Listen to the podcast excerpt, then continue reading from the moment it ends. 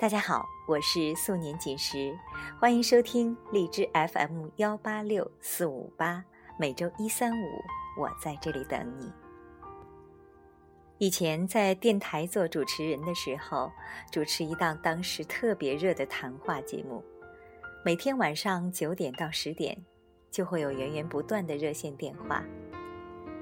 那时候，似乎所有听众的来电或者来信。都在倾诉自己的不幸和痛苦，于是当时才二十多岁的我，只好把自己扮演成一个知心姐姐，对他们各种开导和疏通。记得有一次收到一封信，满满六页纸，写满了自己经受过的所有苦难、痛苦和不幸。后来在节目中，我给他的回复是三毛的一篇文章，写给。怨天尤人的你，时隔很多年，当从来没有经受过挫折和磨难的我，也经历了父母接连病倒的打击，而不断的沉浸在痛苦中不能自拔时，我又突然想起了这篇文章，想起文章结尾的一句话：“如果常常流泪，就不能看见星光。”今夜重新找出来和你一起分享，也同样送给和我一起面对困难并不懈努力的我的家人。写给怨天尤人的你，作者三毛。亲爱的朋友，翻阅了将近一整页的书信。却找不出一两封可以公开回信的题材。书信专稿原本应该多彩多姿、各色各样，才叫美丽活泼。可是手边的来信归类起来却是如此的相同，千篇一律的抱怨和苦痛，好似没有几个人对自己拥有的生活现状感觉欣赏与赞叹。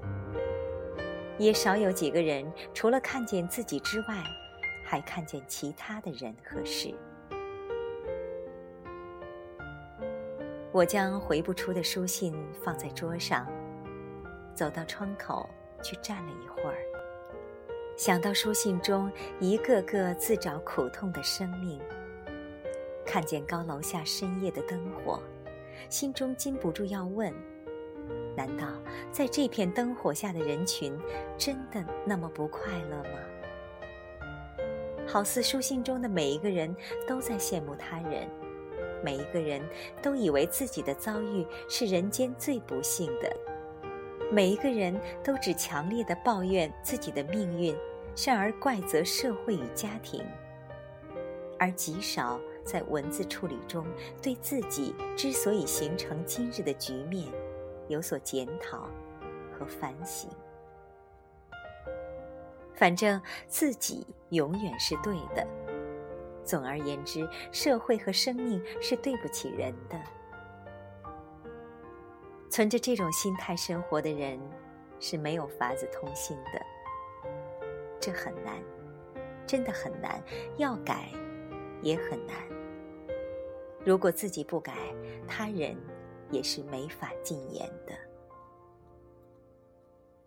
其实，任何一份生命都有它生长期的创痛与成长的过程。这些过程仿佛是种子，在日后的生活中都会彰显出来。于是，我们的生命便在这许多的历练中越渐成熟。生命的成熟过程其实避免不了挣扎和伤感。而生命之美，却是人间世人加以复形和源泉的。这十分主观，见仁见智，各有所得。可是，如果只是一味的抱怨，这份在我看来极有价值的存活，便显不出来了。有人问过我，人生最重要的是什么？脱口而出的回答是智慧。后来想了想，觉得不太周全。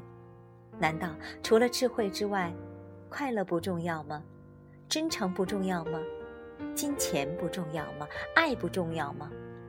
自由不重要吗？勇气呢？健康呢？家庭呢？友谊呢？了解呢？难道这些都不重要吗？我又告诉自己，这一切其实都已经被智慧所涵盖。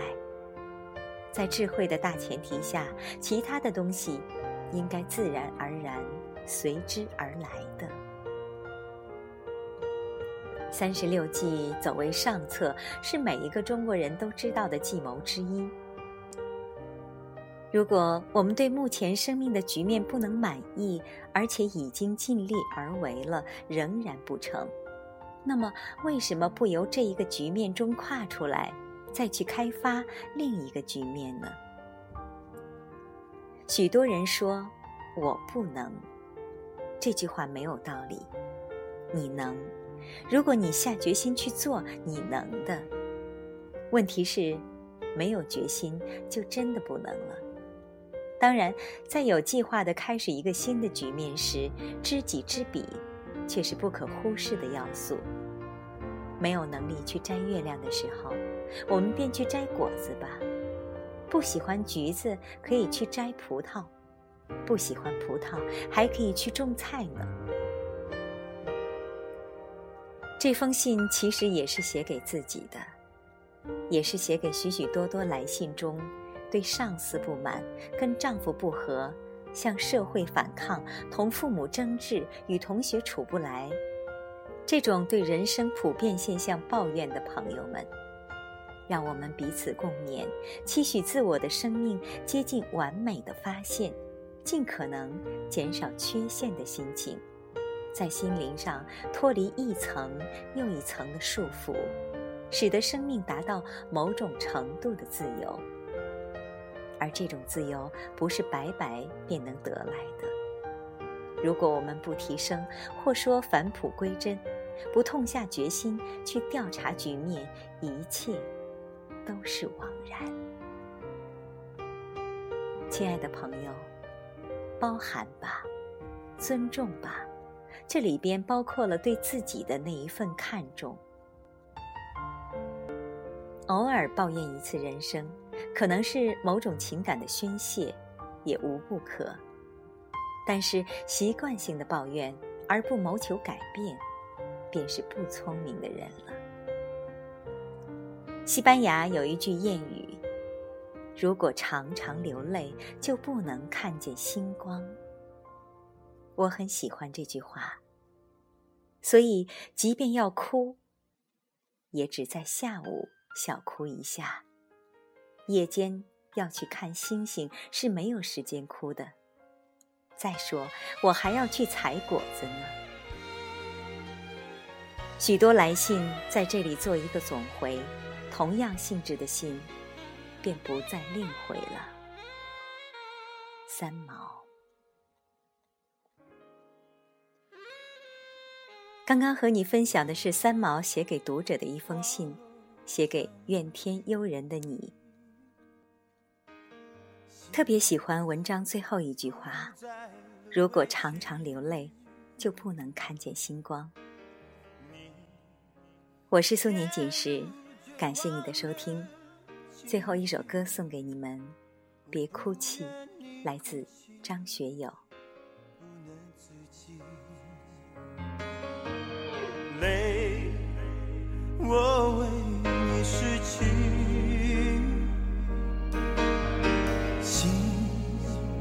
终究会平息。你眼里倾诉的言语，我沉默的感受，点点滴滴。我不会先离去，在无助的夜里。我只是想暂时拉开距离，在拥挤的爱里释放压力，不再堆积，让自己自由呼吸。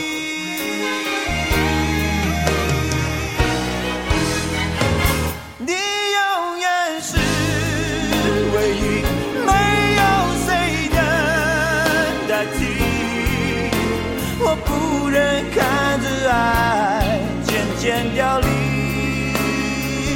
我的爱是唯一，没有谁能怀疑。你乱的心会平息，我属于你，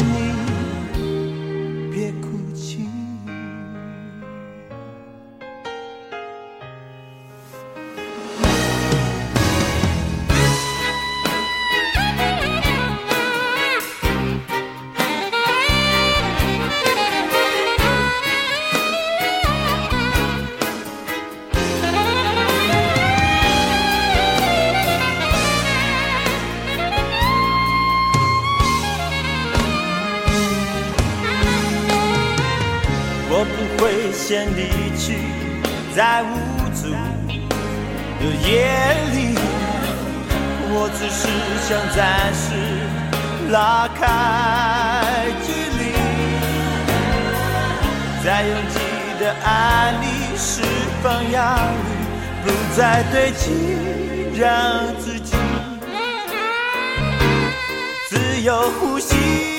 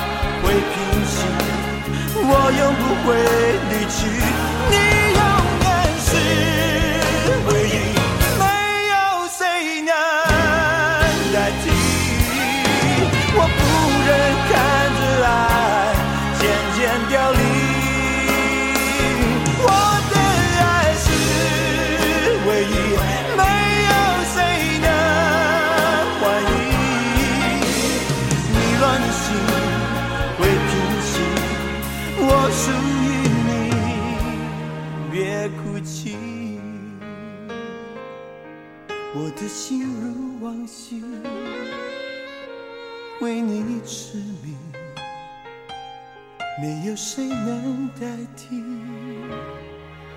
我的。